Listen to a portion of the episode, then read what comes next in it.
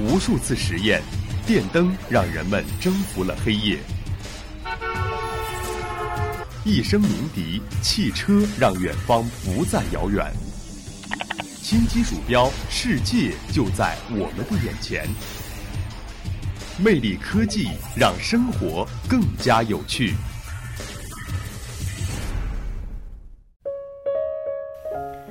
Hello，大家好，欢迎收听每周一下午的魅力科技，我是大家的老朋友玉鑫。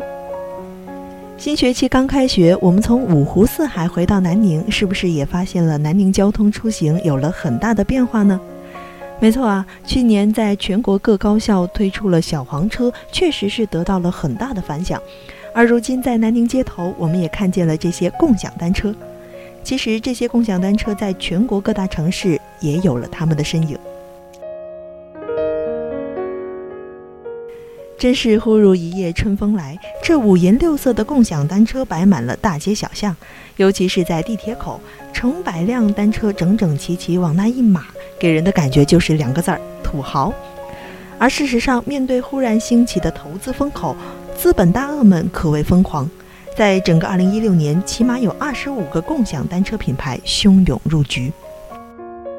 行业的发展形势也确实喜人，有平台用户量目前已经突破千万，但在规模做大的同时，行业监管问题也日益凸显，其中押金问题尤为引人关注。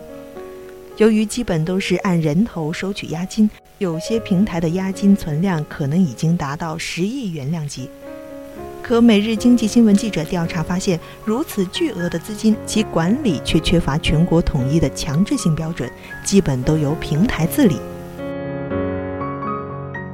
资本是逐利的，但并不是每一笔投资都能成功。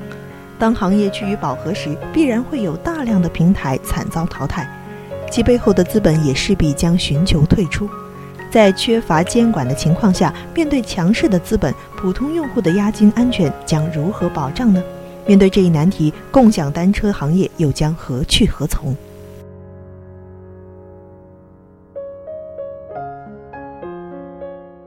央视财经在二月二十一日的第一时间节目中指出，大量的活跃用户为共享单车平台带来了数以亿计的押金，但也有用户反映押金冲进去容易，退出来难。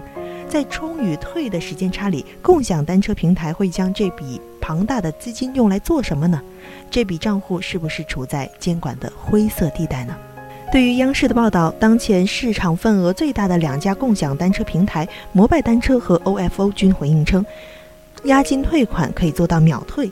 此外，摩拜单车还声明，公司开立了专门的银行账户，用来存放押金，做到了专款专用。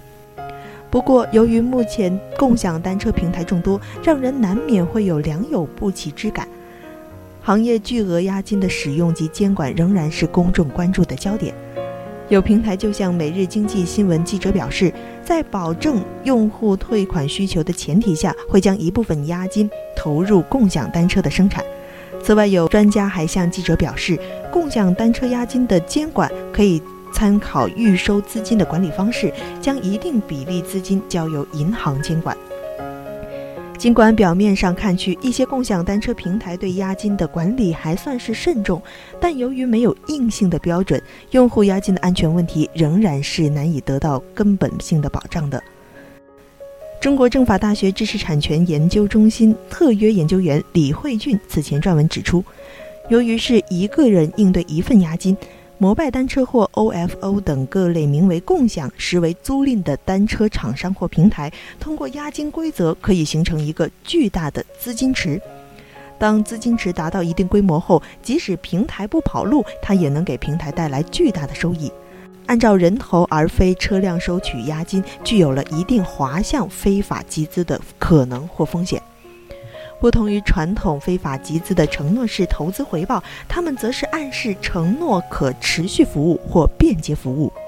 中央民族大学法学院教授、中国互联网金融创新研究院副院长邓建鹏向《每日经济新闻》记者表示：“社会上是有通过押金形式非法集资的，但要具体个案具体分析。”共享单车平台的押金是可以参考预收资金的管理方式，将一定比例交由银行监管。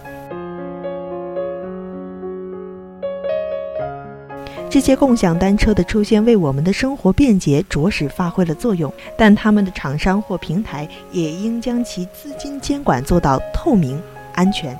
而地方政府也确实应该看到这类问题，并制定相关的规定，以此才更能保障我们市民的财产安全。